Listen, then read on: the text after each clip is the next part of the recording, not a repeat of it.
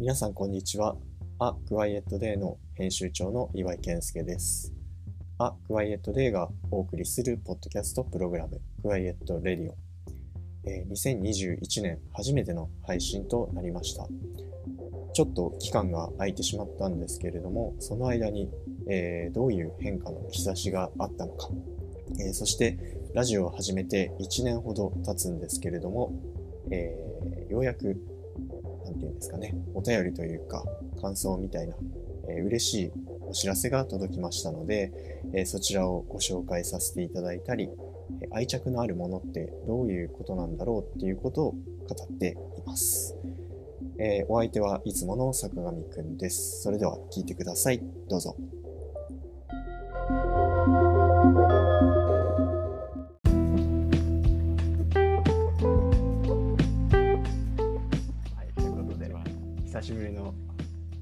収録だね。はい。1結構。ヶ月半ぐらいかな。約もっとかな？二二ヶ月だうん。うん。収録自体は2ヶ月で、配信からだと1ヶ月半ぐらいか。うん。そうっすね。そうなんです。はい。まあ、あの、最近のうんどんな感じかっていうのを、とか、そうだね。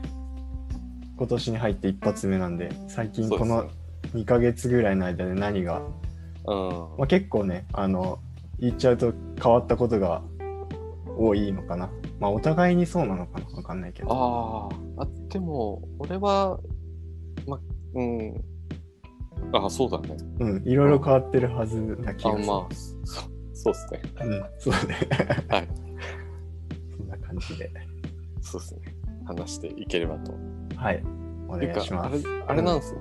明けましてですね。そうだね。明けましておめでとうございます。おめでとうございます。よろしくお願いします。今年もよろしくお願いしまはい。す。あの、本当どうでもいいんですけど、うん。俺、明けましておめでとうございますをすげえ噛みやすくて。へえ。語呂的に？語呂的にってこと？俺語呂的になのか、うん。ちょっと言ってみて。明けましておめでとうございます。ああ。まあ。明けましておめでとうございます。そう、うんなんか、明けまし昔、昔仕事の時、まあ、うんあのお、お客さん先にこう行って、うん。その時は配送の仕事やってて、うんもう本当伝票だけこう渡していつもの担当の人に挨拶するぐらいなんだけどうん。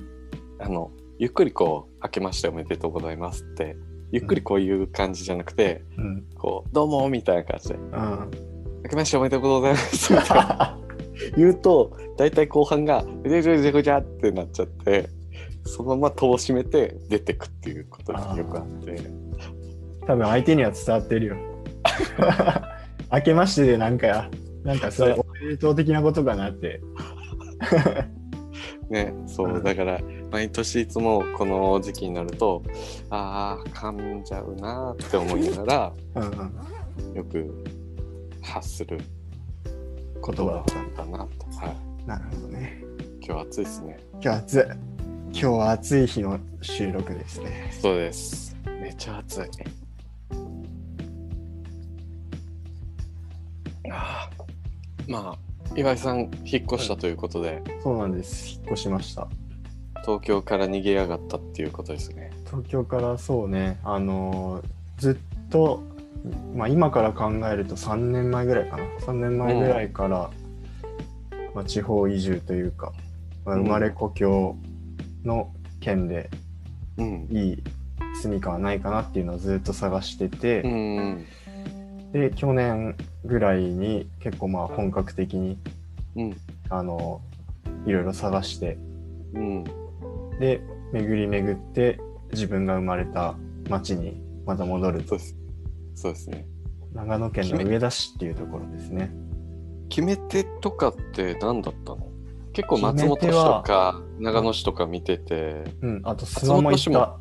ああそうだね。うん、結構松本市と上田でこう競り合ってた感じだったよね、最後そうだね、最終的にはそうだったんだけど、そこでやっぱ長野っていううん一個のくくりがうんあった,、あった中で結構探してたかな。うんで、上田になった理由っていうのは？上田になった理由は、うん。まあ、なんか松本はさ、マガジンの、えっ、と、1個前の号かな。うん。2019年に出した、うん。あの、号で、うん。長野県の松本市だったり安曇野市に行って、そこのものづくりしてる人たちとかうん、にインタビューをしたっていうところがあったじゃないですか。うん。で、なんかやっぱりそういう知り合いを経て、いろんな、またいろんな人たちを紹介してもらえたりとか、うん。あ、の、いろんな情報をもらいつつ、その場所の空気感みたいなのを探ってって、で、あの、松本の美塾さんうん。が長野店に、あ長野にノースサウスイーストウエストうん。いう2号店目を作って、うん。うん。でそこでもやっぱりいろんなつながりが生まれていろんな人と出会って、うん。こう街を見てみたんだけど、まあ、大きい街のくくりとして、うん。まあ、諏訪も行ったんだけど諏訪と,、えっ、と長野か長野市は善光寺と諏訪大社があるじゃん。はいはい。はい。でどっちかっていうとまあ諏訪はそういう言い方しないと思うけど門前町うん。なんだよね、あの長野とか特に。うん。だからそれとあと松本は松本城があって上田は上田城があって、うん。こっちの2つは城下町なんで、ああ、はいはいはい。っていう違いがあるなってあのなるほどね単純にね町の作りとして、うん。へえ。でなんかそそういう視点で街中を歩いたり、まあ基本徒歩移動だったりチャリ借りて 自転車移動してみると、うん。なんかやっぱね城下町の方がうん。なんかあのいい意味であのサバイバル感があるというかねうん。街のな街全体の雰囲気としてうん。なんかね門前町はやっぱ寺とかうん。守られてる感じがするんだよなんかああの要はさ寺に向かってみんながこう来てそね。でそこで観光でお金を落としていくじゃん、当時ね。そうそうそうそうね。今は全然違うと思うんだよ、うん。うん。でもなんか街の作りだったりはい。街の感覚だったりとかうん。すごい細かい古い建物の感じとかを見てみると、うん。なんかちょっとその名残を感じてうん。で、まあ、妻と2人でこう、ま、街を歩いてて、うん。やっぱなんか雰囲気しっくりくるのは城下町の方だよねってう。いうん感じになって、うん。であともう一個ポイントとしては、うん。あのねあのー遊郭あのうん歓楽街のうん。名残が割と上田の方があある感じが。がちょっとしてそうだね。松本はほぼあないんだ。んまなんかさうん。ひ卑猥というかちょっとそう。やらしい街並みでなんていうのかうんな昔の遊ぶ場所というか 多分なんか長野県は特にそういうあのーセクシャル的なやつは厳しかった気がする。ああやっぱそうだよね、なんかうん。そう。うん、なんかねその中でも上田だはなんかそのね、道幅が変に広い場所だったりとかうん。明らかにこれなんか建築的にそういうちょっと水商売系のうーん。うん。なんか今うん。パッと見て、あちょっとそういう系の風俗街だなっていう建築うんっていうわけじゃないんだけど、うんうんうん。昔の戦前ぐらいのそうういうん。旦那衆が遊ぶような場所がうん。まだ残ってるというか建物うんとしてまだ残ってる感じかな、うん。があったりとか、まあ、最近なんかちょっと調べて分かったのがうん。袋町っていうのかな読み方。袋町上田の近くに袋町っていううん歌舞伎町みたいな場所がある。のえー、今も？今もあるんだけどへー。今なんかねコロナのせいでほとんどなんか廃墟みたいになっちゃってて、うん。あキャッチの人とかもあんまりいないのかなっていう感じなんだうけど、ん。うん。そこが袋町って言われてるんだけど地名がねないの。ないというか袋町ではないんだけど、う昔呼び名が。そうそうそう。袋工事になってて、なんかこうすごい迷路みたいな。あうん吉祥寺で言うとハモニカ横丁ってわかる、うんあのパルコとかの方に抜けていくときにパルコの横か、うんうん。あ、結構ぐちゃぐちゃしてるね。ああいう感じの、うん。あ。そこまでちょっとギュッとはしてないんだけ、ど、う歓楽街があって、うん。なんかそういう街の色気みたいなのうん。面白いかもねみたいな話をして、うん。であと自分が本当に生まれた場所でもあるっていうのがねうん。大きな決め手だった気がすうる。ん。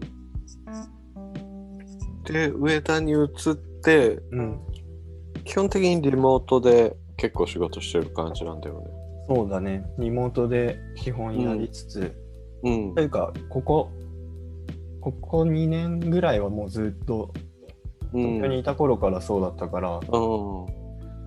まあ、周りの理解とかもねあの今うん携わってる仕事の関係者のうん。方々の皆さんの理解もあって、まあ、こういう形でリモートでやりつつ、うん。まあ、月1ぐらいで出張っていう形でうん。顔を合わせて、まあ、いいね。密にコミュニケーション取ってっていう感じだけどね今までとさやってることは変わんないんだよね。あの仕事の内容としては。うん。でもなんか今ここの今収録してるところから見える景色だったりとか、うん。なんかそういうのが変わるだけで、うん。なんかこうも心の穏やかさが保たれるのかっていうのはねうん。なんかここうやってね言葉で言うと「あ はいはいはい」っていう感じだと思うんだけど いや、絶対、ええなって思う。いや、絶対違うよ。うんだって、俺外見ても、うんもう、ビルしかないし。でも前のさ、住んでたところも景色は良かったわけじゃん。見晴らしはいいんだけどうん。うるさい。騒音がやばくて。まあそれがなくなっただけでねだいぶストレスが。いや、最高だよな、そんな。今日も。朝仕事ししながらぼーっと外見てたら、うん、鳥の影がさ、こうやって鳥は見えてないんだけど影がうん、2体こう、うん、こうなんか映ったの、うん、おっと思って見たらトンビがカラスにいじめられてて、あそうすげえ追われてんの。逃げ回って追いかけっこしてるのとか見て、うん。あめっちゃなんかなんか動物をちゃんと見るっていうことがあんまりなかった。ああ、確かにね。鳥ねあのちっちゃい鳥とかはよく見見てたりしてたけど、うん、なんか大柄の動物というかトンビをね、結構飛んでるよね。そうだね。あの、しょっちゅういるね。うん。であのなんか優雅に飛ぶじゃん。旋回しながら。あああ、そうだね。れもすごいいいなって思いながらうんまあでもなんか驚くことも結構あってうん。朝起きた時の窓の結露がすごくてああ、あでこインスタにこも上げてたね。うそうそうそう凍っちゃうじゃんうん、あれねすごいなんかびっくりしたというかあ、うん。こういう感じになるんだっていうのが、そう。あと、部屋の中でもうん。氷点下になることもあるから、だから、俺は逆に東京来て、うん。本当に幸せを感じたのは、うん、布団から顔を出してても寒くないっていう、真冬。あー。なるほど。すげえあったかいって思って、うん。本当にこれから苦しんでください。まあでもねあの寝室はすごいちっちゃくて狭いうんあ狭くてうん。でデロンギのねヒーターを買ったのああ、いいね、いいね。オイルヒーター買ったら、うん。デロンギのヒーターってすごい優秀でさうん。なんか自分のこの生活リズムに全部タイマーセットできてそっか、あの、細かいダイヤルが。そうそうそうそう全部セットできるの24時間をうん。この時間はオフでこの時間はオンでっていうので変えれて、うん。だからあんまり寒い思いは今のところ、あ、いいねう。ん、そうだね。狭い、狭い部屋ならデロンギ1台で十分だね。うん、あれ、いいよね。あれはね風、風出なくて、そうそう乾燥しないしそうそうそう。そう。デロンギもね、いいなって思いつつ、うんどうしても場所食っちゃうからさ、あー確かにねね。で、電気代もわりかしいくからさ、うんうんずっとドライヤー使ってる状態ぐらいそうだよねうん。そんな感じで日々を過ごしてていいなまあでもなんかやっぱ見える景色だったりとかうん。食べるものもそうだけどうん。自分の外部から入ってくる刺激を変えることでなんかやっぱ内面も変わってくんだなっていうのは改めてうん。感じてる毎日です、うん。記憶記憶正しくしく心が美。しくあと、やっぱ、野菜系とかうん全然違う？野菜系これねこの後の話にもちょっと通じるかもしれないんだけど、うん。あの上田の市内の中で一番いいあの、まあ、ファーマーズマーケットって言えばいいのかな？直売所うん。うん。に近いところに住んでて、ああ、道の駅とかじゃなくて。あじゃなくてねあの A コープっていうああ、はい。わかる。そこの中にマルシェみたいなのがある感じなんだ。ああ、あのーもう、作ってる方がこう置いて、あそうそうそうそう。ある感じ入れ替えしたり。か顔写真がこう貼ってあって。あそうそうそうそう。あなんかあれあそこがすごい近くて、うん。であのーあのノースサウスイーストウエストの中に入ってるというか、ライトハウスやってるフットの新井さん、あ、はいはい。家具屋の。はい。うん、その人が上田に住んでて、まあ、ちょっと自分たちと住んでるところは離れてんだけど、うん。でもそこの離れた場所からでも買いに行くぐらいへなんかやっぱ一番いいよって教えてくれて、えいいね。そうでそこでやっぱりね、あのー新鮮なお野菜がうんものすごい安く売られてて、そうだよね。ほんと安いんよね。なんか驚いたのが白菜がうん29円なんだよ。29円で何みたいな。もう、あげるよぐらいの勢いで。そうそうそうえ、それ、ひと、一玉？えっとね半玉ぐらい。半玉ぐらいなんだけど大きさ的にはほぼ都内で売ってる一玉ぐらい、ああ。しかも、新鮮だしね。新鮮だしあとはそう最近食べて驚いたのはいちごの甘さうん。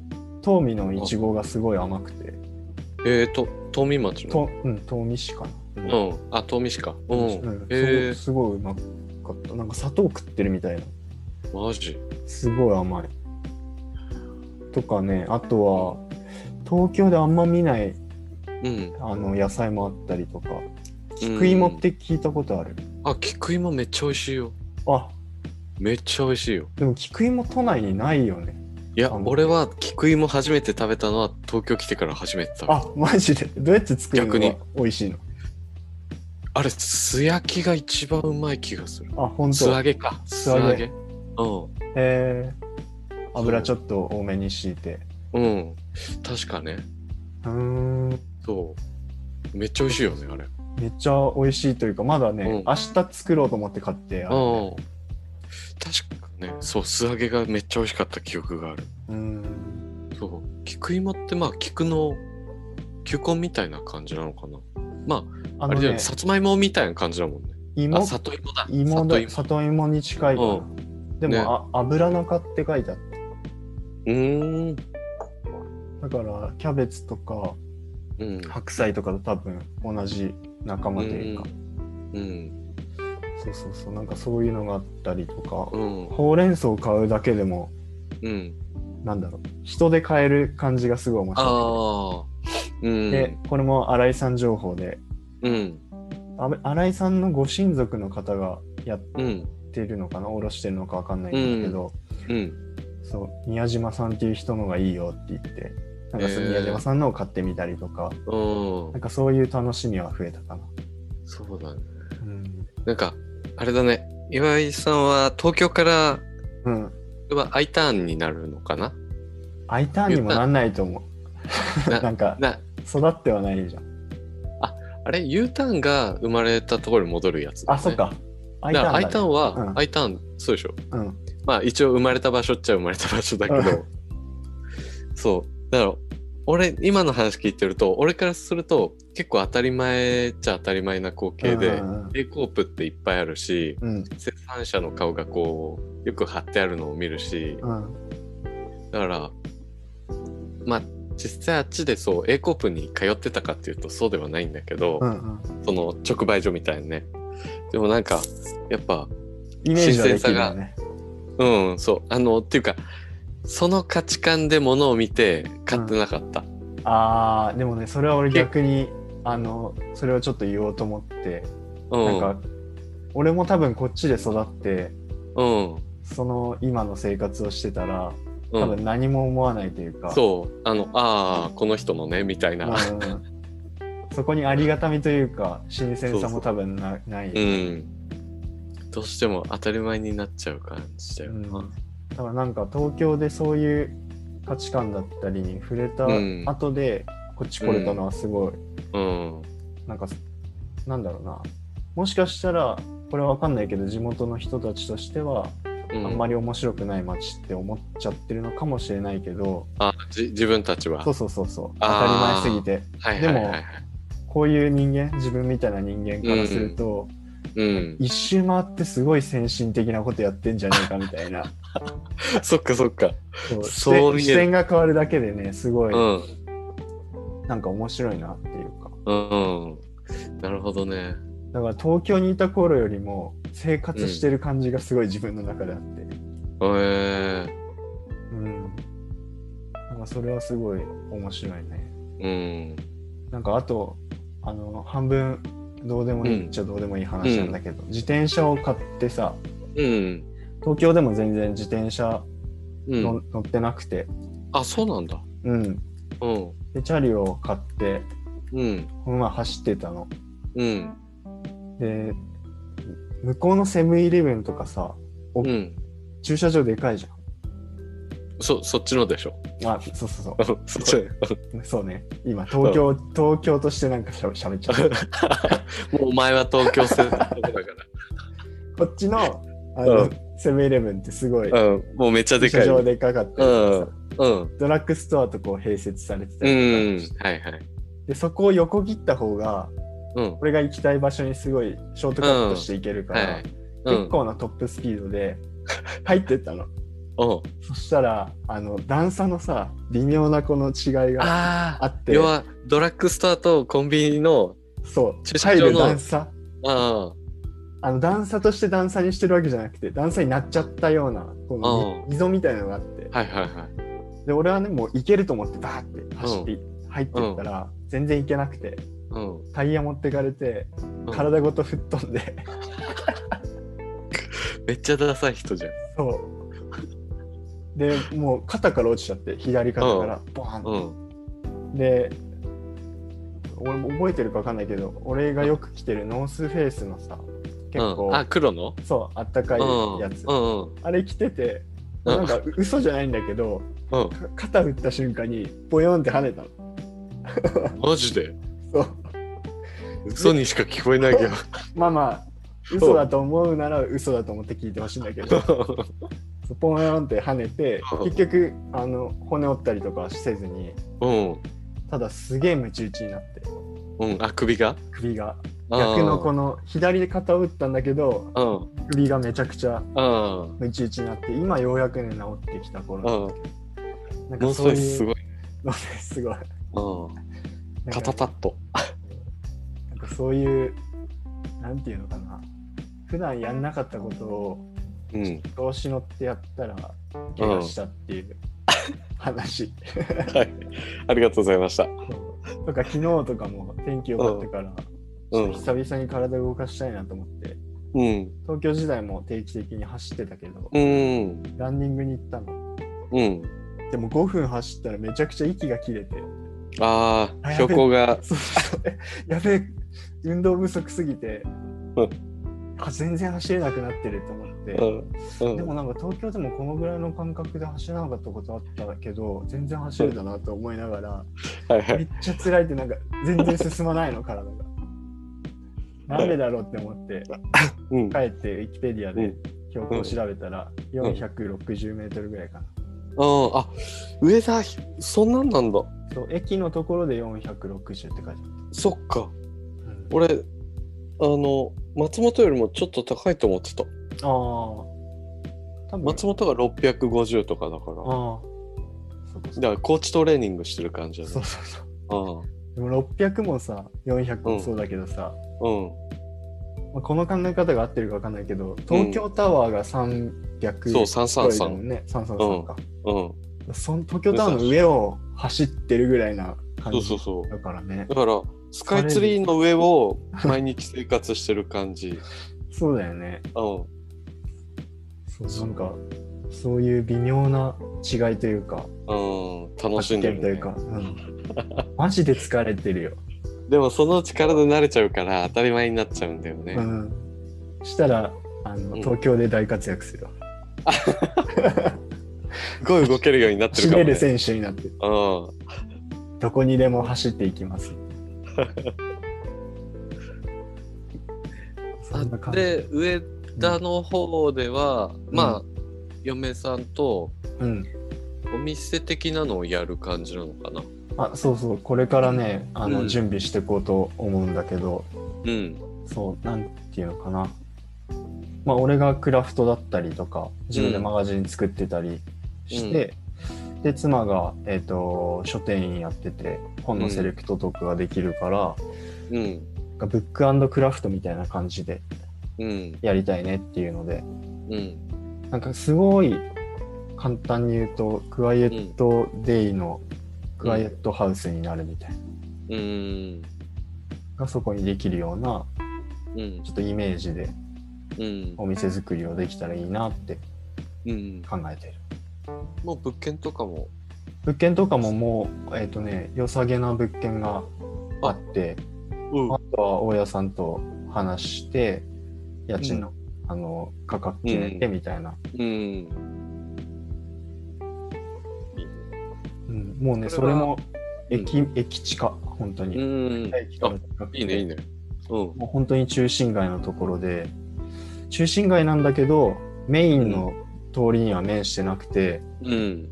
普通の人だとあの、うんここ通んないだろっていうところうに、ん。隣2軒隣ぐらいにお寿司屋さんがあったりとか。なんかちょっとね、雰囲気があるようなうん場所を見つけて、でも、あの、お二人にはそっちの方がいいんじゃない？メイン通りそうそうそうなんかね周りでガチャガチャしてたり 性格的にも。性格的にもねこうひっそりやりたい感じがああって、あ、うん。いいね。うん、でもなんかね面白いのが、コーヒー屋さんがすごいいっぱいあったりとかするんだよね、へえ。上田の街でうん。とあとはあのルバンっていう有名なパン屋さんがはいはい。そうあったりとか、うん。まあ、ちょっと離れるけど春田の倉庫で春田が、あのパンを売ってたりとか、うん。パンがね美味しいパン屋さんがいっぱいあるんですそう。なんかね、結構もうそれ、ルヴァンとかは、やっぱ、俺初めて聞いたのは、ん18の家具の専門学校行ってる時に、東京の同期の人がめちゃパン好きで、うんうんでもそこにしょっちゅう買い行くって言ってて、あだからね、好きな人は好きな感じだよね。あそうだねうん。でみんなねなんかやっぱ微妙にちょっと違くてあ、そのパンって言っても、そうそうそうん。う同じような感じなのかなと思って食べ比べとかしてみたんだけど、うん。なんか使ってる小麦にすごいこだわり持ってる人がやってたりとか、うん。デザイン事務所の人がなんか新たにその事務所のちょっと出たところでうん。あのパン屋さん始めたりとかうん。なんかそれぞれ個性を持ちながらうん。ものづくりしてるのがすごい面白いなってうん。思っててでなんかそういうちょっとこだわりを持った人たちだったりとかあとバリューブックスっていう古本のなんか集積所というかそういう本のビジネスをしてる人うん。が、うん。まあ、いて、まあ、これが大、あの上田のそのカルチャーシーンを、まあ、牛耳ってるというかあの、うん二分してるのが春田と、うんバリューブックスみたいな感じで。まあ、家具と本屋さんがうん。なんかこう街を全体をこう盛り上げてるというか、あ、そうなんだ。そうへで。春田出身の、うん。まあ、新井さんもね春田でもともと修復やってたりとそっかかそっか。うん。してたりとか、あとはフィーカっていうナチュラルワインのお店を作ったりとか、それは誰が？これはね春田出身の人？春田出身の方が作ったりとか、なんかやっぱねその発射台というか、うん。でバリューブックスさんも同じようにこう、いろんな本屋さん作ったりとか、うん。本のビジネスをやっていたりとか、なんかそういうのを、なんかそういう土壌がある中で自分たちがどういうお店やるのかっていう時に、うんやっぱりなんかそのねものづくりのこととかなんかそこら辺と相性がいいようなことをやっていきたいなってうん思い。ますって感じかな。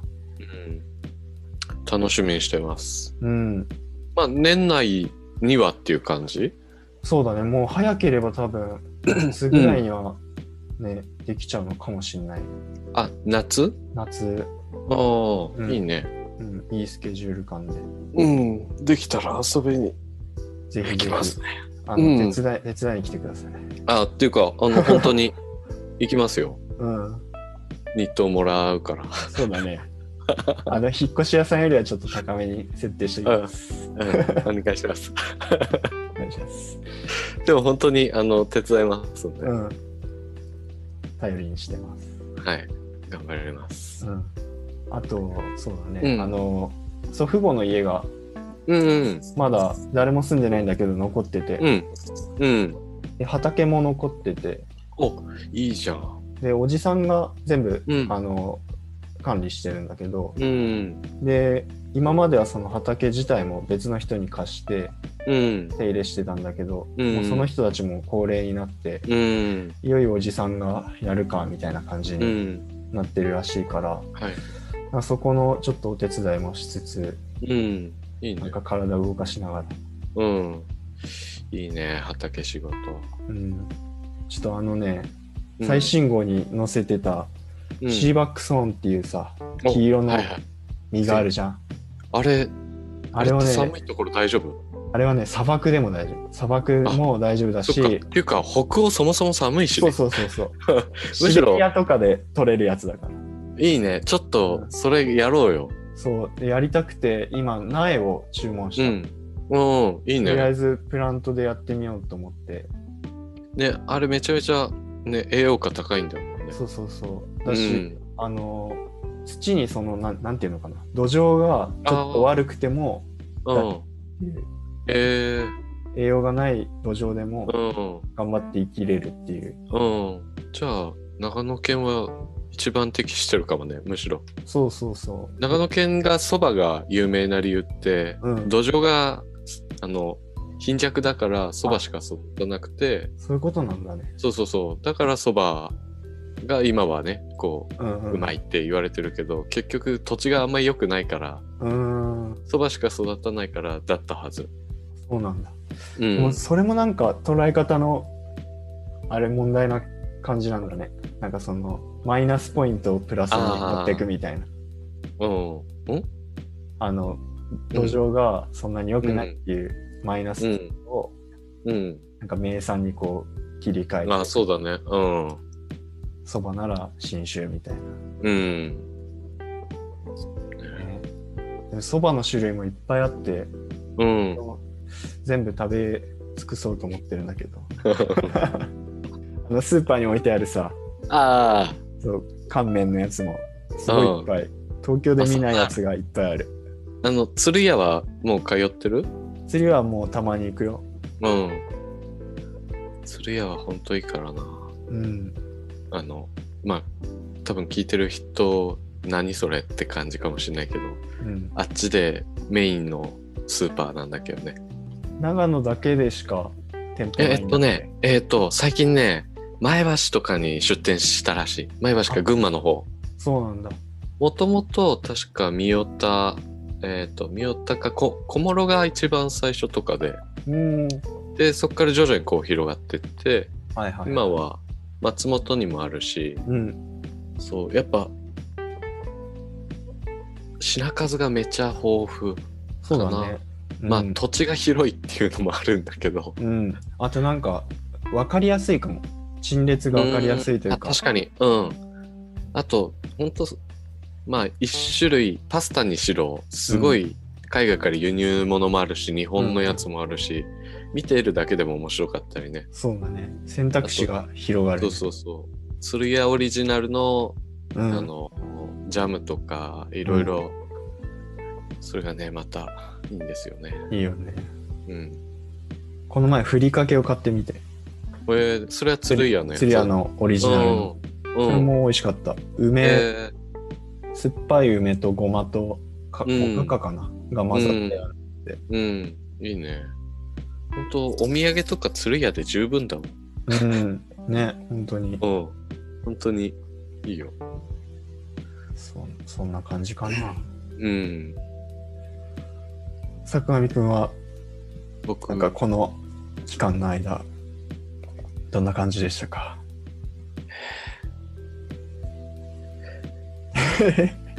あるでしょ。ありますね。誕生日おめでとう。はい。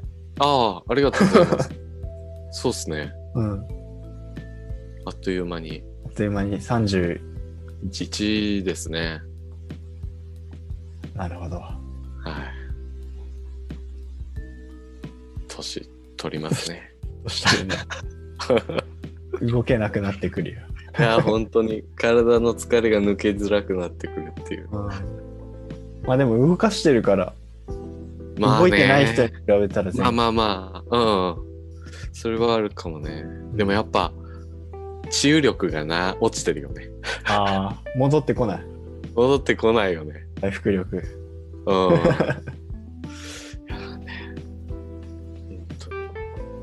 だから最近は、あの、やっぱベッドとか枕とか変えてね。おおー。昔今回のやつはいいです。あ、そうなんだ。うん。もう腰痛対策用に作られてるやつだから、マットレス？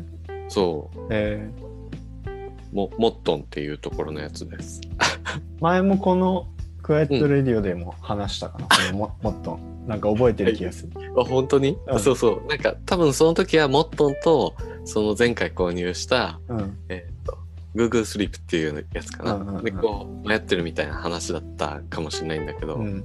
ちょっと Google Sleep さんは100日トライアルで、あの、返したの？ちょっと、うん、あの、俺的にはちょっと腰が沈み出る感があって、多分普通の女性とかだったら多分全然十分な感じかもしれないけど、ちょっと柔らかいなっていうのがあって、うん。で、まあ、あの、全額返金される形だったから、うんうんそれの金額に見合うものだったら、もう無料で買えるのと同じ感じだったから、だから今回モットンと、あと枕もセットで、うんでやって、ほぼほぼ変わらない値段で買えたから、おまあ、こっちのそのモットンっていうやつも90日間保証があるので、うん。あの、これを聞いて腰痛に悩まれてる方はぜひ90日間トライアルを。モットンって調べればはいはい。出てきますかね。はい。モットンはいマットレスって検索してください。ははいい。で僕ら一切お金はもらってないんで、P、P はもらってません。本当のおすすめってことですよ。本当に。っていうか、まあ、90日間、あの、逆に90日使わない、使った後、うん。そこから14日間以内じゃないと返品ができないんだよ。ああ、そうなんだ。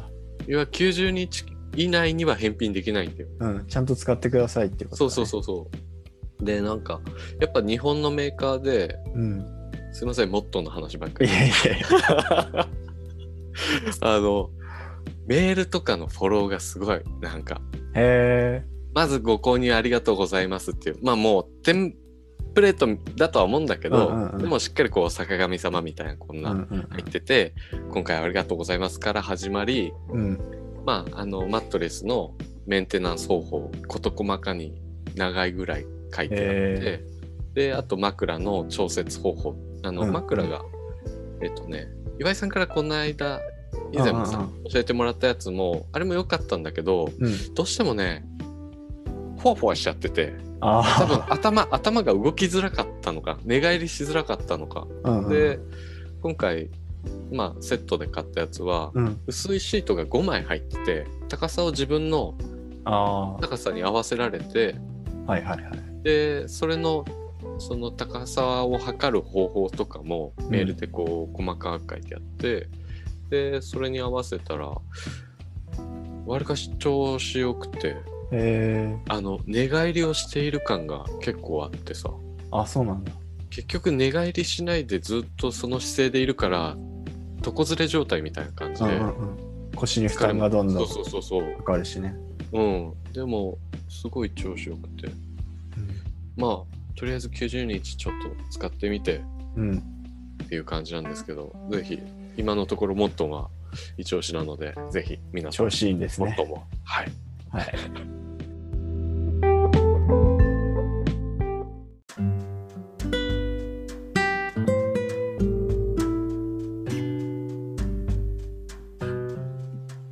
愛着話？愛着。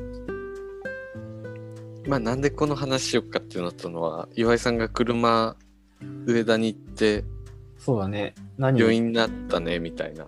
うん。必要になってどうしようみたいな。うんでいろんな人に聞いたんだけど、まあその聞く人の世代によって、まあ車に対する考え方が違うっていうのが、すごい如実に感じられて、うん。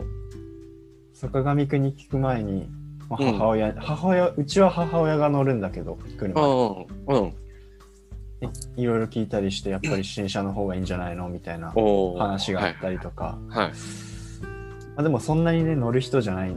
あの、うん本当に、俺らの送り迎えしてくれたりとか、昔から買い物でちょっと使うぐらいだったから、うん。で、いろんな他の人とかにも聞いても、うん。うん、やっぱ新車がいいんじゃないのみたいな。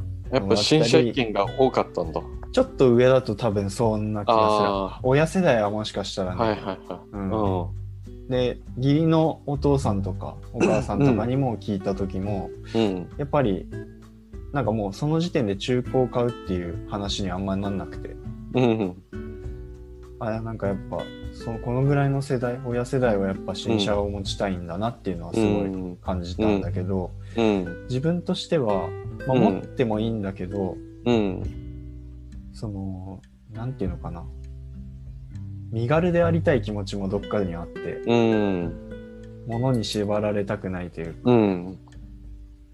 だからねそこら辺の考え方がどうなのかなって思いつつあそうだ、うん坂上くんが、まあ、長野で生活してたし車も詳しいしちょっと聞いてみようってなって、うん。まあ、大体のその中古の相場感と、うん。うん。ダメージ具合みたいなのを教えてくれた時の 一番わかりやすいわと思って。よかった。そう言っていただけてよかったです。いろいろねカーセンサーとかさ、よくネットで中古調べるやつ見ても、うん。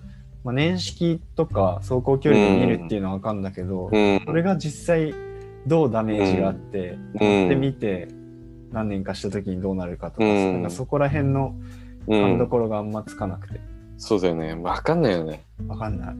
で、まあ、行き着いたのがカーリースにしようかみたいな感結じで。局そうだね、うんあのいろいろ、まあ、個人事業主でその経費の取り扱いだったりとかもうん。あるから、なんかうんやっぱりその方がいいのかなって思うし、うん。まあ、所有とかねそもそも車に対して。愛着がないっていうところが 出発点なんだけど、そこだね。だから、だから一番ベストな選択だと思うよ。そうだよねうん。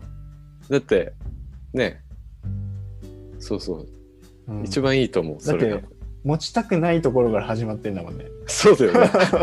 普通、俺はすっごい欲しいのがあるから、うんうんあの、所有したい欲が強いからさ、あ好き、好きなものがあるから、あうん。あの、それ以外の車は別に何でもいいやって思うけど、うん。欲しいものがあれば、うん。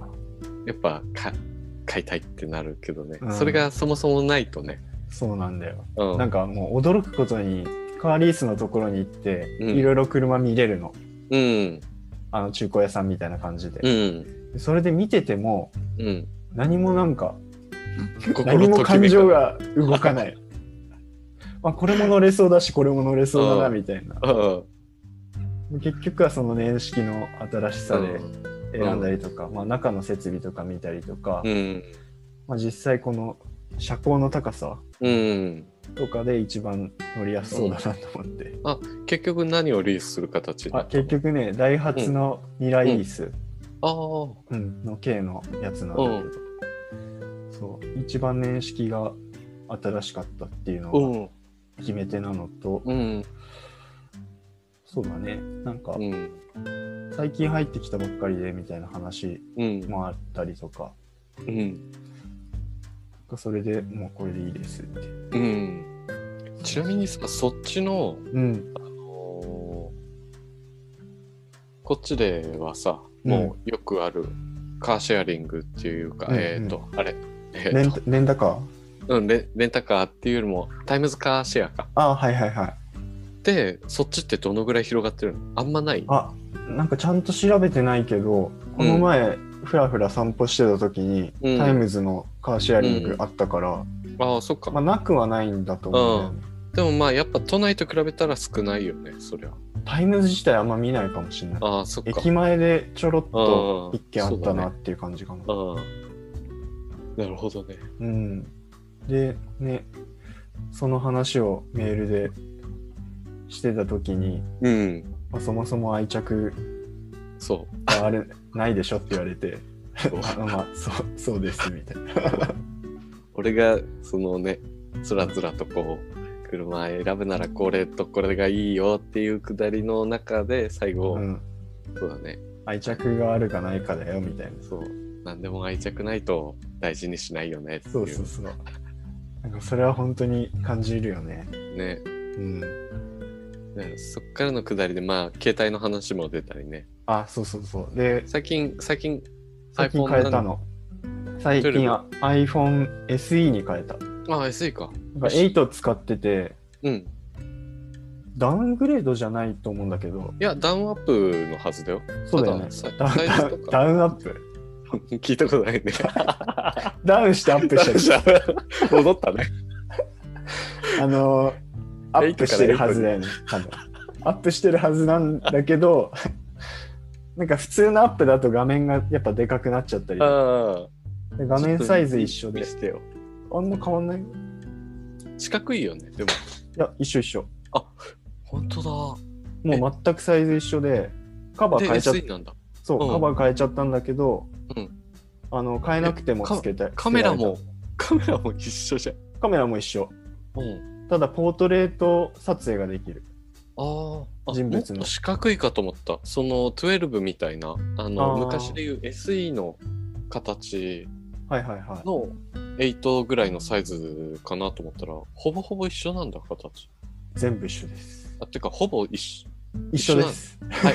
中身だけがちょっと多分違うななるほどね。だから、なんで俺変えちゃったんだろうってちょっと思って。ね。えなんで変えたの？不調があったの？8の。不調はね、ん。ないじゃないけど、あるっちゃあって、あの、うん。やっぱりバッテリーの消耗が激しかったっていうのがあったのと、あと、前回からうん。買って、ちょうど、あのー何？更新期間というか、それがあったから、うん。まあ変えてもいいかなと思って、で、その、サイズは変えたくないとか、そういうのをうん出て、うん。で、Y モバイルに変えたんだけど、うん。前はどこだったの？前ソフトバンク。ああそっか。うん。それで、ちょっと、うん。そもそも変えたいっていうよりかは、その、変えない料料金を下げたいっていうのがあって、うん。はいはい。毎月の。うん。で、変えて、うん。で、サイズも変わらず、ほぼ機能が変わらず、うん。で、電池の消耗というか、バッテリーの消耗も、うん。俺の使い方の問題で、うん。ほぼ。うん。なんか YouTube 見たりとかさ、音声コンテンツをずっと流して、うん。流しながら仕事してるから、新品なのに超減りが早いの。あ、なんかこれ俺の問題かと思って、うんそうだね。で、使いで方だね。使そうそう使えなくなったやつを、うん。シムロック解除してもらって、うん。で、ともちゃんにあげたの。うん。シムフリーのあの、うん。を持ってたから、うん。したら全然持ってんの。うん。そういう荒い使い方してないから。うん。動画とかそんな見ないしっていそううそうそう。まあ見てもパソコン使って見てるし、うん。うん。だから、なんかやっぱ、使い方って 大事だなって思うとそうだね。うん。変える必要なかったんだなって思って、うん。残念な。残念な買い物をしてしまって。今回それは SIM フリーで Apple から直で買った感じ？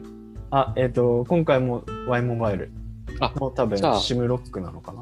ああじゃあ毎月定額にプラス本体代も乗っかってるっていう感じ？そうそうそうそう。ああそっかそっかねえ本当に俺も今使ってるのは8だけどうん。前は S あ 5S を使ってたんだこの前はああ。だからまあ結構古いんだけどうん。でもはっきり言ってバッテリーの持ちとか変わらなかったりとかまあバージョンアップしたタイミングでうんやっぱす全てがダメになって。アップルさんの。策略なんですけど、うん。だからもう変えざるを得ない状況になってうん。しぶしぶ8をうん。アップルストアでこう買うっていうああ。でそれだけで7万とかさなんそっか78万かかったわけだからシムフリーのやつを買ったんだ。そうそう。何この買い物って思いながら ね。本当に全然愛着ないもんうん。ね逆にさ、どういうものが愛着ある？やっぱ使いづらいものの方が愛着あるのかなって。使いづらいもうん。のうん。使いあどうなんだろうね。なんか使いやすいあいや使いわかんねえや。デザイン？デザイン。あデザイン自分が納得してるかどうかなのかな。そう自分がテンション上がるものがやっぱ一番いいよねう。うんうんうん。確かうに。んなんかそうだねでも今岩井さんが言った自分が納得してるものもそうだよねうん。うんそうだよね。なんか、うんそうだね。なんか、そうね。特になんか移住をしてきて思うのが、うんうん。なんかその車の下りだったり携帯の下りがあった中で、うんあのさっきの話になるんだけど人で野菜を買えるっていうところが、俺はなんかやっぱすごい納得感があってうん。そのお金の使い方に全て納得感がある使い方がこっちに来て感じてる気がする。うん確かにね納得感があったら高くても払うもんねうん。そうそう結局人かそう。うん。な気がするんだよね。うん最近ラジオでうん。聞いたのがあのまあ電力自由化でいろんなさうん。電気会社を選べる中ででそのラジオで出てたのがえっ、とね大元の会社の名前忘れちゃったんだけどうん。ハチドリ電力とかっていうところでうんうん。なんかどっかで聞いたことある。そうハチドリそうハチドリ電力っていうやつで俺もラジオで聞いたのかな、ハチドリ電力。あ本当に？うん。なんか最近聞いた気がするよ。そうそう最近ラジオで JWAVE かなでまあ自然エネルギーうんうん。の電力でなおかつその、えー、と支払う金額の1%かなをうん自分の好きなそのあ、本当だ。企業にあの選べてうん。寄付ができるんだね。そう寄付ができるっていう感じででこの大元の会社が昔からそういう、えっ、とそういう自然系のやつをやってる会社うーん。どこだっけ？ハチドリ電力さん。そうなんかさ最近すごいこのハチドリキーワードボーダレスジャパン。あそうそうそうそこそこ、はいはいはい。うんほんといろいろなことをやってるよねボーダレスジャパン、あ、そうだよね。これってあれじゃなかったっけな。こういう社会起業家のプラットフォームみたいな感じじゃなかったっあだと思うけ、そうだよね。そそこが自らやってる事業なううのかな？んだと思ううんそっかそっか。そう。で、あの、アミ族のさ、うん。ロゴって、まあ、ハチドリ、なんだけそうだね。そう。で、これラジオでは話してないかもしれないけど、岩井さんも俺も多分直に剛さんから聞いてて、そのなぜハチドリをロゴにしたのかっていう由来、うん。で、えっ、とまあ俺も剛さんから聞いてあそういう理由だったんだっていうのがあってうん。南米かあっちの方の、まあ、うん童話みたいなやつで、ハチドリあっちだとなんていうっけな、わかんない。えーまああの童話で山火事があって、うん。で他の動物たちは逃げてるのにハチドリだけ自分のくちばしに水を蓄えて消火活動してて、うん、でクマかなんかが「お前何してんの?」って「そんなことやったって無駄だろう」みたいなこと言った時にハチドリがうん。今できることを自分なりに一生懸命やってるだけなんだっていう、うんそういう童話があるらしくて、うん、でうん。まあ、剛さんとかあのねす後々 K さん奥さんの K さんから聞いた時に、うんなんかえっ、とねたまたまその K さんに会うちょっと前に、うん。えー、と CW ニコルが死んだのを俺は知ってうん。アファンの森を長野県でやってた、あの自然活動家の人うん。でうんそれあ死んじゃったんだと思って、うん、こう CW ニコル調べてたら最後に CW ニコルが残した言葉みたいなのがそのストーリーだったの。へえ。でうわーって思ってうん。でその話を剛さんの奥さんの K さんに話したらうん。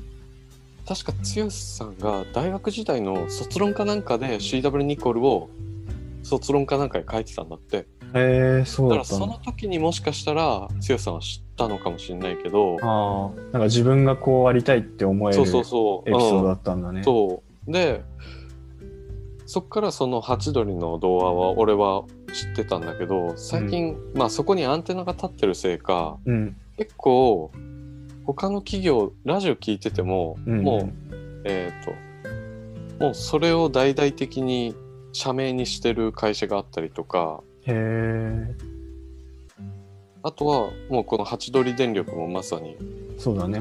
なんだけど、自分たちができる中で。そうそうそうちょっとずつ小さいかもしれないけどっていううんうんで話を戻すと今まだ俺ここに切り替えてはないんだけどうん。結局ここにしようかなって思う理由も、うん。納得がいくからここにしたいっていうところがあうん。ってどうせ使うものだしね、自分たちが。しかもあの原発の事故以来うん。うちらみんなにそこの金額分上乗せされてああ、請求されてるしね最近また上がったらしいよね。ななんんかか、卸価格が上がったみたいな。ね最近上がったっぽいねねハ。チドリ電力でもなんか言ってたそうだよね。多そうそうそう分、多分聞いてたラジオ一緒なんじゃないかな。多分ね一緒の あの結構若い26歳のうんうん。女性の方起業家がそうそうまあここの担当のそうだね。子らしくてうんそうか。なんかね、自分ができることで貢献するっていうのは、うんすごい大事な、これから大事になってくるだろうう。んハミングバードだあそうでハミングバードっていう社名の会社がよくラジオで流れてるあ。うーん。うん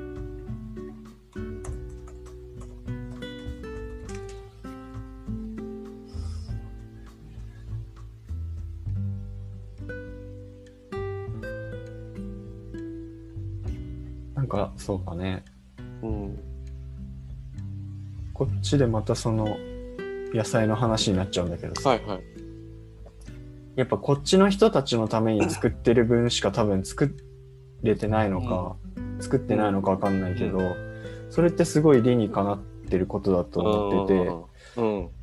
先々週に毎週書いてるコラムにうんそのことを書いたの。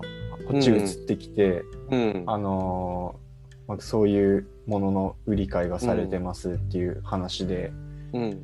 を書いたんだけど、うん。あのージェーン・ジェイコブスっていううん。都市論の、あのー研究者兼作家みたいな人が、うん。もう死んじゃってるアメリカの方なんだけど、あのーが発展する地域とうん。衰退する地域っていう本を書いててうんでかんすごいはしょって説明すると、うん。誰かのためにどっかの都市のためにこういう材料を作ってますとかだと、うん。その都市が仮に没落した時にうん。その供給元の作り手側の地域も同じく衰退しちゃうのは良くないから、うん。自分たちのことのために自分たちが生産する仕組みを考えなさいっていうような、うん。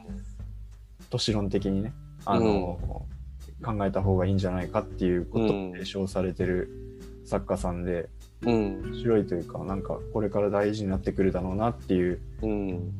まあ簡単に言うと地産地消をどう回していくかみたいなところだと思うんだけど、うん。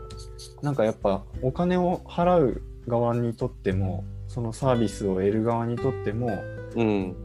なんかやっぱりそのこう目に見える形でその人をサポートするじゃないけど、うん。あのーなんか投票だよね。この人の活動に投票したいっていうようなうん。感じで、あの消費活動をするっていうことをうん。感じられるかもしれない。うん。それともしかしたら愛着だったりとかうん。とのつながりがあったりとかうん。しそうだなと思ってうんそうだよね。自分の貢献度合いが直接誰かを幸せにしたりとか誰かの活動をサポートしたりとか、うん。クラウドファンディングとかもねその、うん。それをネットでやってるような形なのかなって気がするし、うん。そうそうそう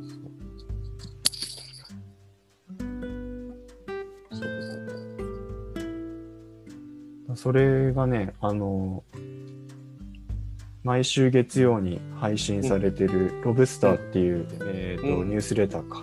うん。があって。うん。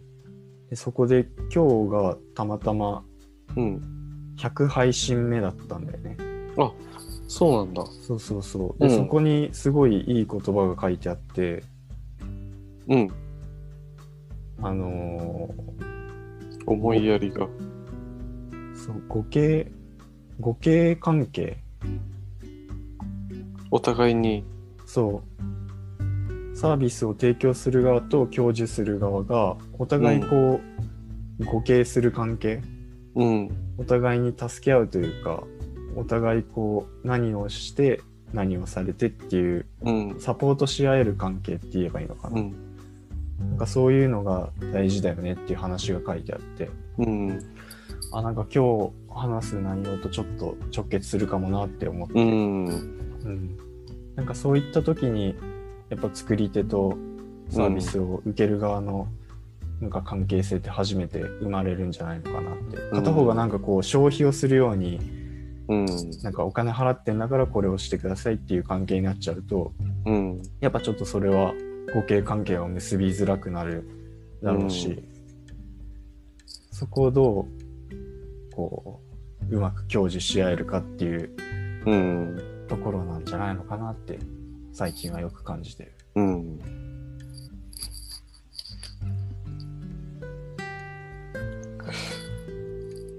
なんかノルディックやってた時もまあこういうような話ちょいちょい出てたよね。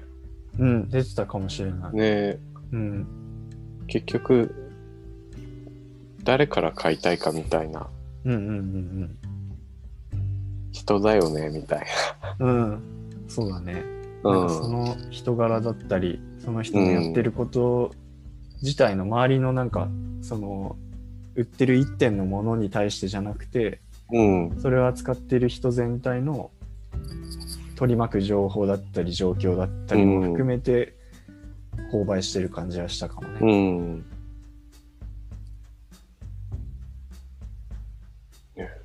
うん。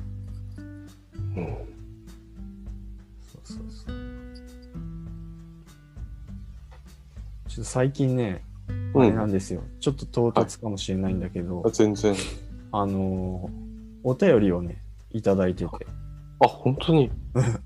あすごいね。のーこのラジオにっていうよりかは、はい。自分が毎週出してるはいはメール配信、ニュース。ああはいはいそれに対して、あのーは感想が届きまして、えー、すごいねちょっと読み上げていいですか？あはあのねいどうぞこれはもう、あのーくれた人には許可をもらってて、あはいはいはいうん、ぜひ紹介させてくださいっていうので、はいはいえっ、と、じゃあ読みますね。はいアークワイエットで岩井様、はじめまして。えーちょっとイニシャルではい S と、S と申します。はい。突然のご連絡申し訳ありません。私自身、北欧雑貨や音楽が好きで、岩井さんのメールマガジンを楽しく読んでいます。お話を読みながらいろいろ考えさせられたり、日常の大切さを改めて再認識したような気がします。自分にとってこの A Quiet Day のメールマガジンは知らない世界を教えてくれる楽しみの一つでもあります。長野県上田市の映画のお話素敵でした。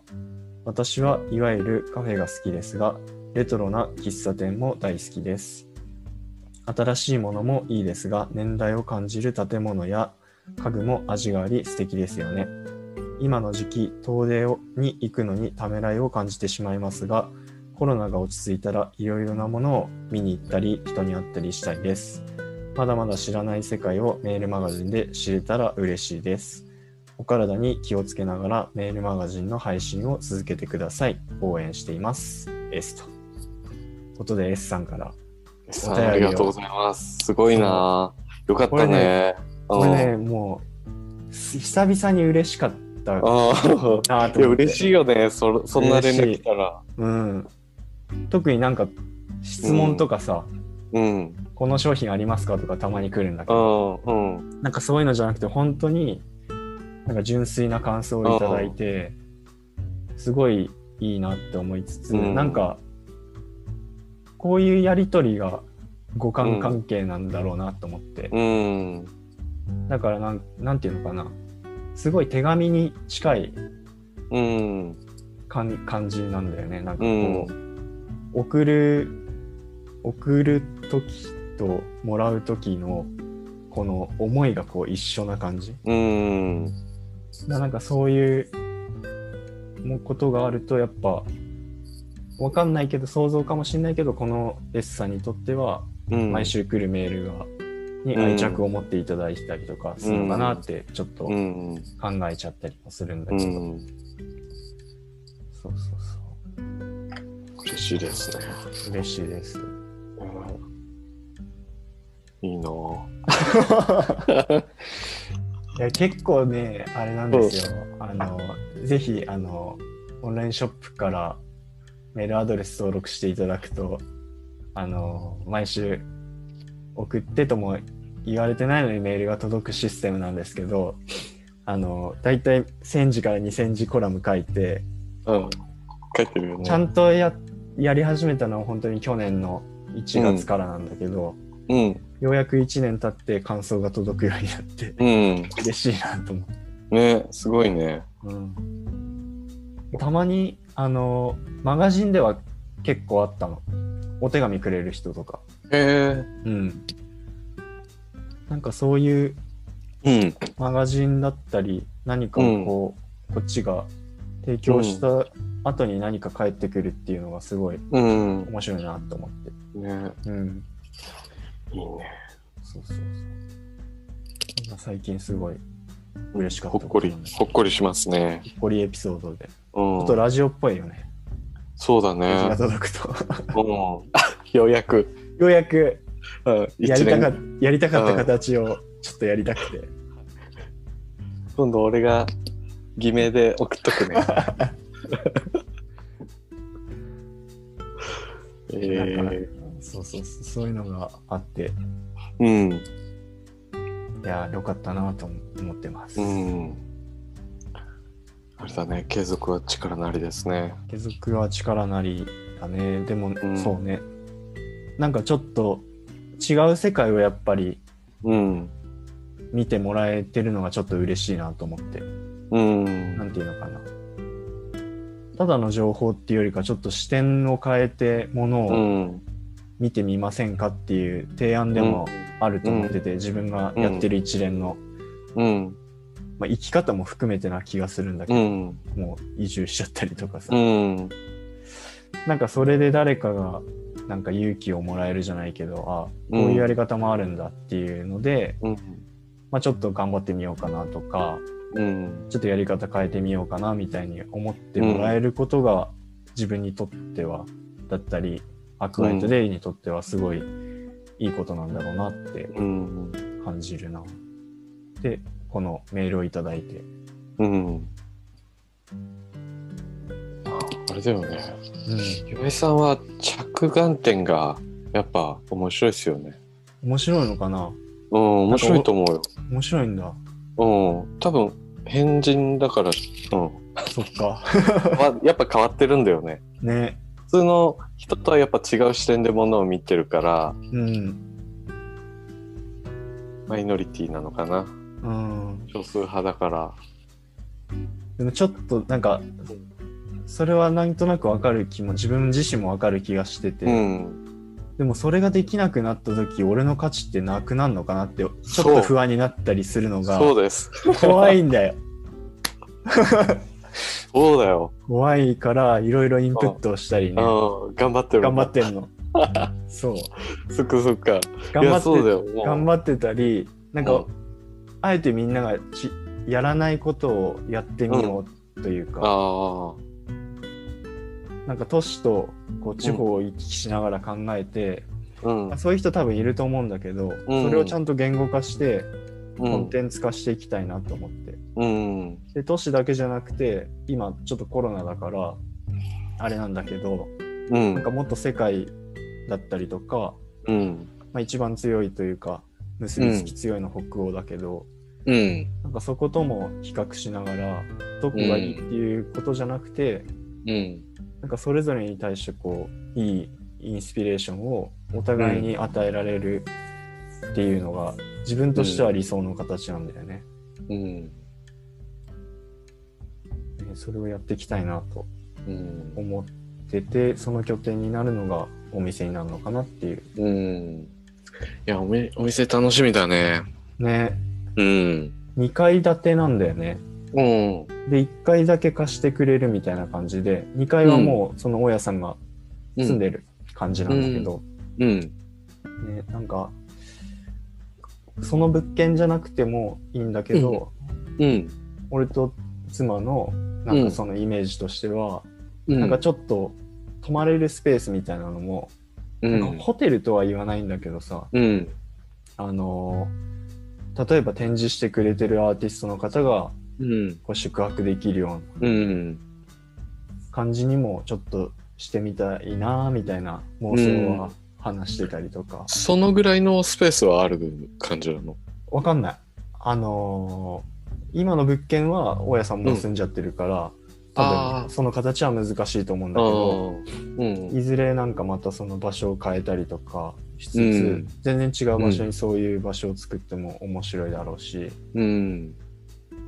だからもう本当自分たちのやる気次第でどこまでも広げられそうだしうん。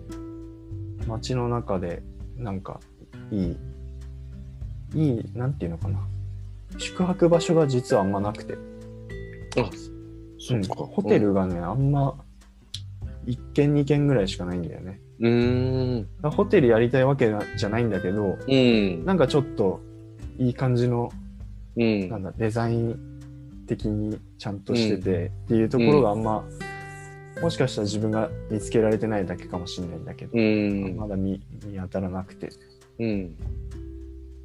そういうのをできる人がやってくれてもいいしうん。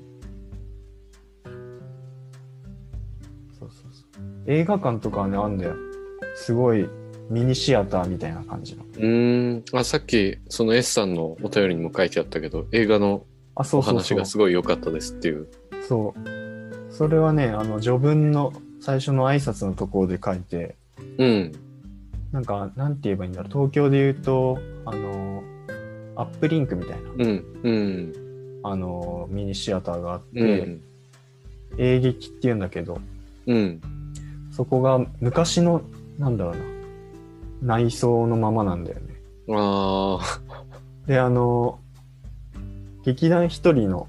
小説のさ、映画化した晴天の霹靂かな、うん。それのロケ地うん。で、あ、そうなんだ。そのロケセットがそのままの残されてるの。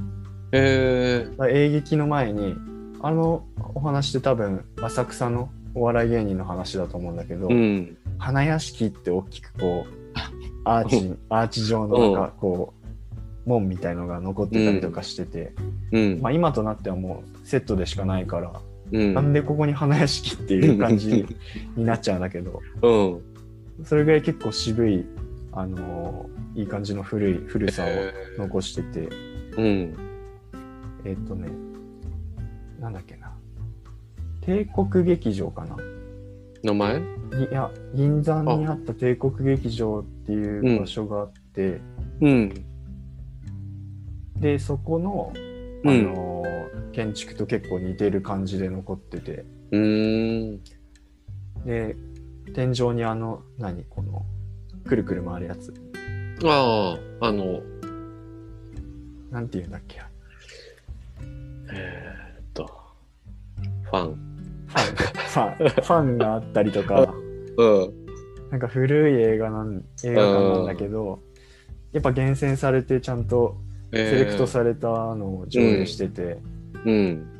で一回潰れたんだけど、うんやっ。ぱその地域の皆さんのうん。声があって、うん。復活して、支援があって復活してみたいな。はいはい。いいね。だから定期的に月1で映画見に行こうかっていう話をしてて、いいね。楽しみだね。そう誰もいないんだよ。なんかす想像通りだと思うけど、平日に行ってるからさ、平日午うん後午後とかに行ってるから、誰もいないね。誰もいなくて、本当に2人だけでうん。映画館を貸し切ってうん。映画見れるから、うん。いいね。すごい良かった。うん。もう本当松本も昔はうん何軒かあったけど、やっぱもう全部潰れて、全部あの、潰れちゃっんだ。でったかい、うん、でっかい、シネコン。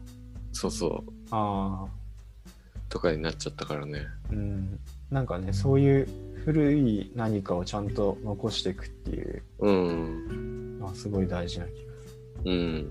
もうそこにね、あのー重沢コーヒーっていう重沢くんがやってるコーヒー屋さんなんだけど、うん。まだあの、俺らよりも3、4個ぐらい年が若くて、うん。大学が上田だったのかな？えー、地元は東京とか。地元はね、名古屋って言ってた気がするな。愛知って言ってた気がするな。うん。で、東京でちょっと働いた後に、うん。やっぱあの、大学時代過ごした上田でコーヒー屋さんやりたいっていうので、へえ。で、演劇のうん。その中にうん。喫茶店みたいな感じで、うん。コーヒー屋さんを最近オープンさせたり、へえ。いいね。ネルドリップで、うん。あ、いいね。ちょっと、いいちょっと深入りなんだけど、うん。なんかそこで映画の感想とかも喋りながらみたいなのはうん。できそうな場所にはなってて、うん。なんかそういう、かうん、うん。あ、どうぞどうぞ。いや、いっぱいそういうパン屋さんだったり、コーヒーだったり、うん。ワインだったり、家具だったり、うん。映画だったりっていうのがなんとなく要素としてはあるんだけど、うん。なんかもう、もうちょっとなんかあれば面白くなるだろうなっていう感じのうん街が上だかな、今だと。うん。上田全然行かないからな。うん上田、あの、ひ本当失礼かもしれないけど、上田なんもないイメージがすごいあって。なんもないよ。うん。うん。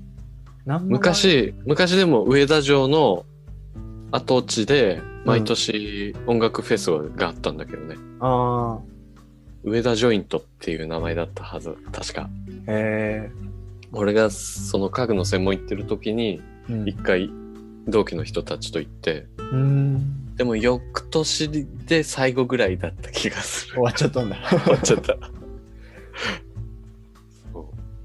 そでもね、上田城もなんか、ううん。お城があるって感じはないもんね。もう跡地だよね。あのどど土台が残ってるぐらいだよね。うん。そうなんだよ。あればまたね、うん違ったかもしれない。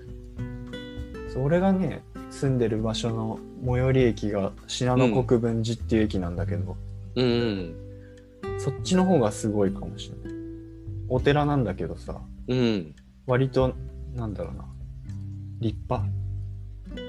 で、徳川い、徳川家の、徳川何将軍かわかんないけど、徳川の将軍とうん。真田家が、ああ、の、何、階段っていうのかな、へえ。あって、うん話をした場所っていうのがちゃんと残ってて、へえ。今、Google で見たけど、うん。浄化っていう駅もあるの？浄化うん。あの、上田駅のすぐ下あたりに、それ浄化駅。浄化って読むのかな？白下って読むのかな？白、ああ、どっちかか。うん。わかんないけでもど、ああるね。面白いね。もう本当にそうそう。城の下側だから。そう。で、千曲川挟んで、うん。あの、逆化とか、うん。浄化側っていうのかな？わかんないけど、そっちと、あのー上田城側だとなんかやっぱりね、住んでる、なんか格というかそうか違う。違うらしい。うんい家の作りがもう違うのかな？わかんない。俺もよく知らないけど、でもあるかもね。あのー 川の向こうと川のこっち側みたいな。うんきっと当時はあったんじゃない、ねお前あっち側だろみたいな。そうそうそう。なんか、今でもそう、おばあちゃんとかそういうらしいみたいな。あ、そうなんだ。うん。よく聞く。うーん。よく聞くっていう話をこの前聞いた。うん。うん。そうなんですよ。あとなんかめちゃくちゃ行きづらいところにめちゃくちゃ美味しいご飯屋さんがあったりとか。あ、ぱそうなの？そううんこの前もその車のリース会社のところが結構遠くて、うん。あの歩いて行ったうんち。ょうど大きい道路と大きい道路の交差点にお食事どころっていうところがあってうん。そこのご飯がめちゃくちゃ美味しかったえーうんえ、名前がお食事どころなのお食事どころ栄かなああ。へえなんか本当になんていうのお食事どころだよねいろんな定食がある感じ。そう定食があったりとかうん。いいね。これからいろんな、あの、いい感じのところを探せる。そうなんです。だからこ今年の終わりにやるあのベストベストオブベストまた今年も、そうだね。俺もかん、あの、そのために考えとかないと。そう。あベストオブベストチェックしといて、了解です。うん、リスト作って。あでも、もう今年入って、うん、ベストオブベストのうん、ドーナツは見つけちゃった。ドーナツ？うえ。ん。めっちゃ美味しい。ー、エリアはどこなエリアは、えっ、とね、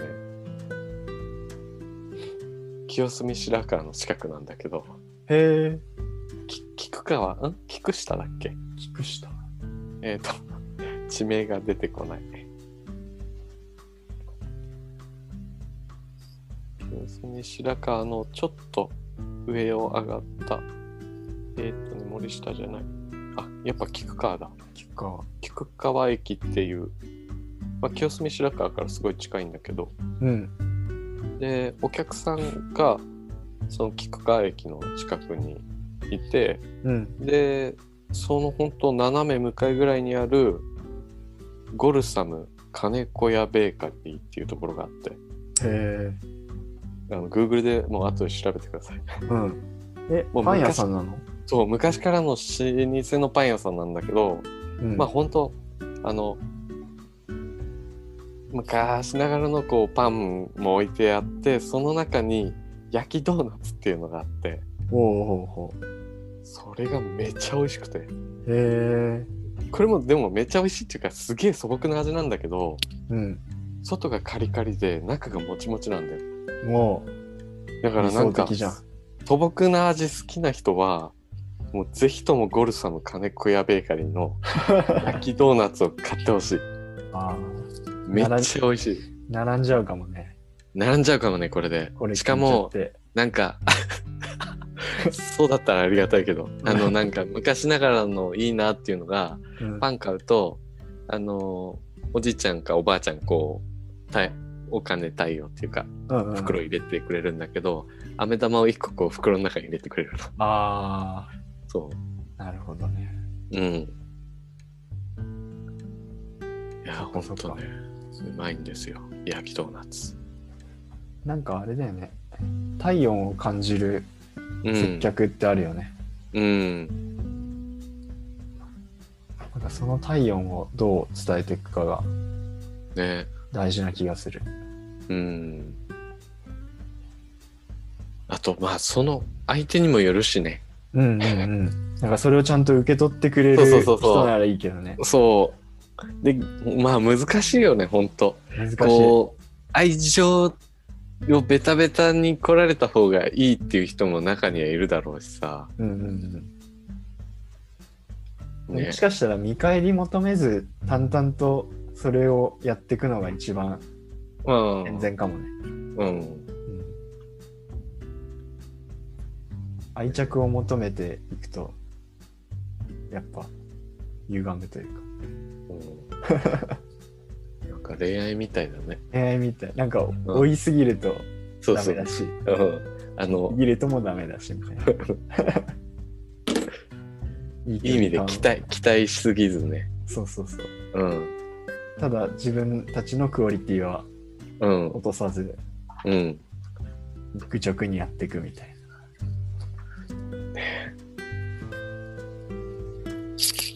もう、春ですね。うんああ、もう、まだそっちは、お日様全然ですよね。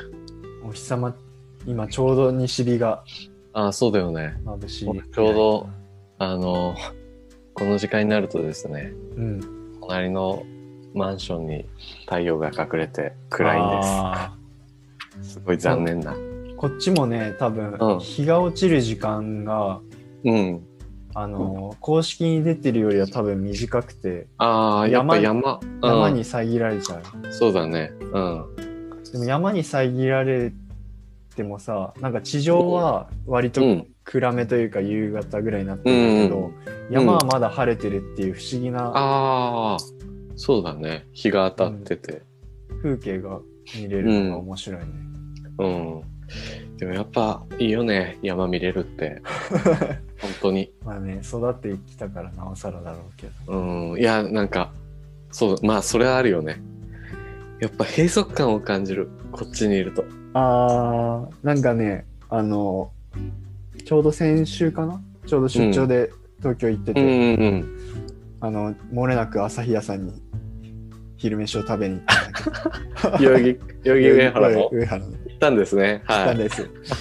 まあそれはどうでもいいんですけどうん。あの新幹線乗ってうん。だんだん東京が近づくにつれて、うん。なんか最後東京駅にこう入っていく時にうん。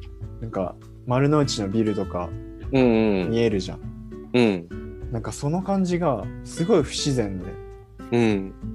なんか自然物がないないのにうん。不自然さをすごい感じたうん。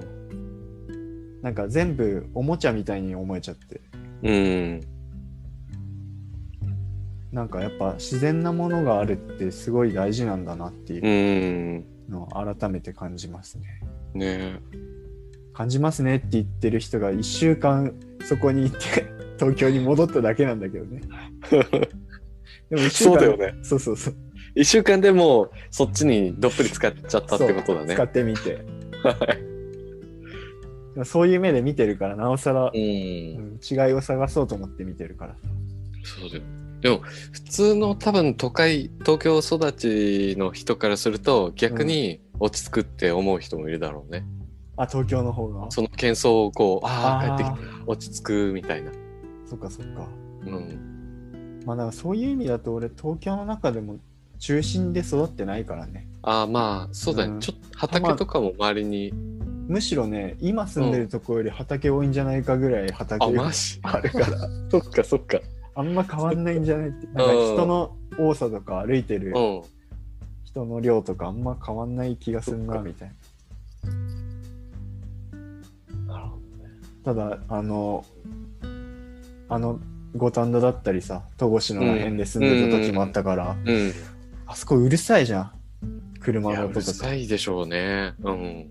で結婚してからもうん。世田谷通りのすごいうるさいところで、毎回ピーポーが収録中入ってたと思そううんだけど、だね。確実に入ってたもんね。そう。あの車の量の騒音がないだけでうん。せあの正常に住んでた時にさ、うん、あの耳栓ずっとして寝ないと寝れなかったんだマジで？寝るときそう寝る時。すごいナイーブですそう。ね。私あの 繊細繊細マンなんでおーすごい。そこに住むなよ。本当にね辛かった1年半苦行だっずったと、だってずっとストレスを感じて生活してたってことそうだだよねよ。そうだよ。慣れなかったんだね。慣れなかった、慣れなかったんだけど、逆にもう耳栓に慣れすぎちゃって、ああ。どんな場所でも耳栓がないと寝れなくなっちゃって、それもやばいって思っててあ。、うん。